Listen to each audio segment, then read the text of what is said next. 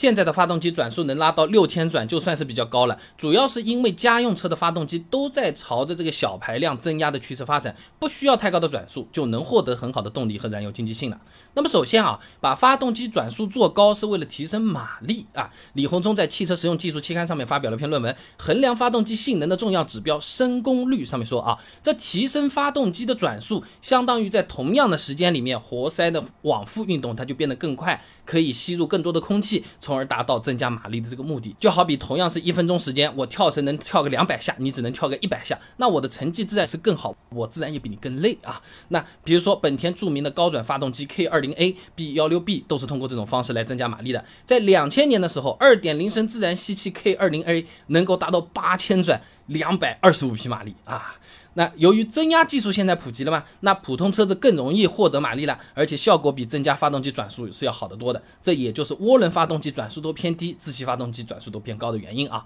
湖南大学王树清硕士论文分享给你，基于涡轮增压技术的车用汽油机性能提升及试验评价上面说啊，那他呢是对一台。一点零升的自然吸气发动机做了一个实验，在增加涡轮增压系统之后呢，发动机最大的马力增加了百分之三十九点五，最大扭矩呢增加了百分之四十一点七，而且还能降低油耗和排放。说人话就是我花一百块钱买的包好看，对不对？呃，能能装，质量也非常的好，那我为什么还要再去花一万块钱去买个名牌包嘛？这个名牌包无非就是写了一万一千转嘛，对不对啊？那。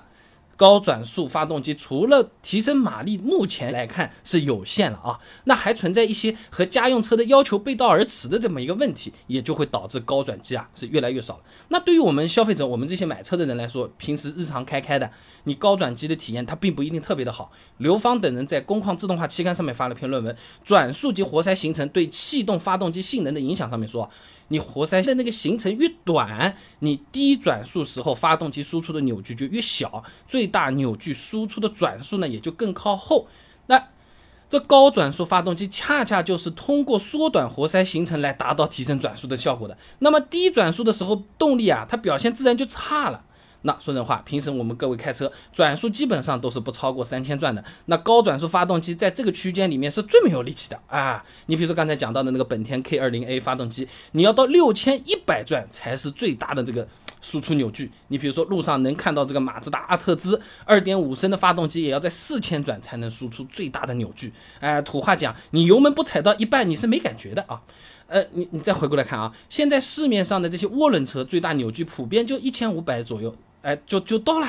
那第二个问题啊，发动机转速越高，它对零部件的性能要求就越高啊，那不利于厂家的那个成本控制的。那想想也很简单，我普通的这个火车是不是我提速了三四倍变成高铁了，铁轨都重新造了，要求都不一样了，那，肯定会变贵啊。杨清明在北京建筑工程学院学报上面发了篇论文，《高速发动机连杆轴瓦的变形分析》上面说啊，你高转速发动机由于高速旋转产生的惯性力极大，那连杆等部件需要采用更好的材料，否则会导致零部件变形而使这个发动机损坏。哎，这就好比家里的那个承重墙了，肯定是要比非承重墙是要厚，而且用的材料是要更好的，哎，不然房子都要塌掉了，对不对？那么对厂家来说，你造个高转速发动机，不但成本高，而且还不耐用，这吃力不讨好的事情干的人自然也就越来越少啊。大连理工大学陆亮还有篇硕士论文也给你找出来了，《发动机轴承仿真系统可信度评估方法和系统实现》上面说啊，这高转速发动机呢，由于转速高，加剧了零部件的磨损，导致使用寿命降低。哎，你比如说高转速发动机上的这个滚动轴承，寿命要低十倍，甚至有可能还能低出上百倍啊。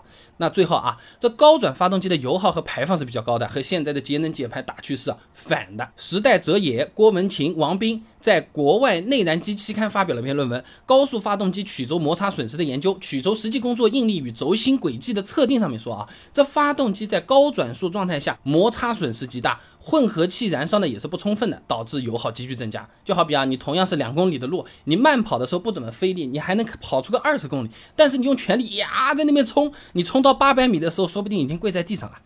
总而言之啊，现在的发动机转速六千转已经算是很高了，再加上因为这个增压技术的普及呢，导致家用车的发动机啊不需要太高的转速了，而且高转速呢又吵，现在动力提升也不多，油耗也都是钱啊，成本也比较高，厂家赚钱还赚的更少，日常体验还差，好了，用的人就越来越少了啊。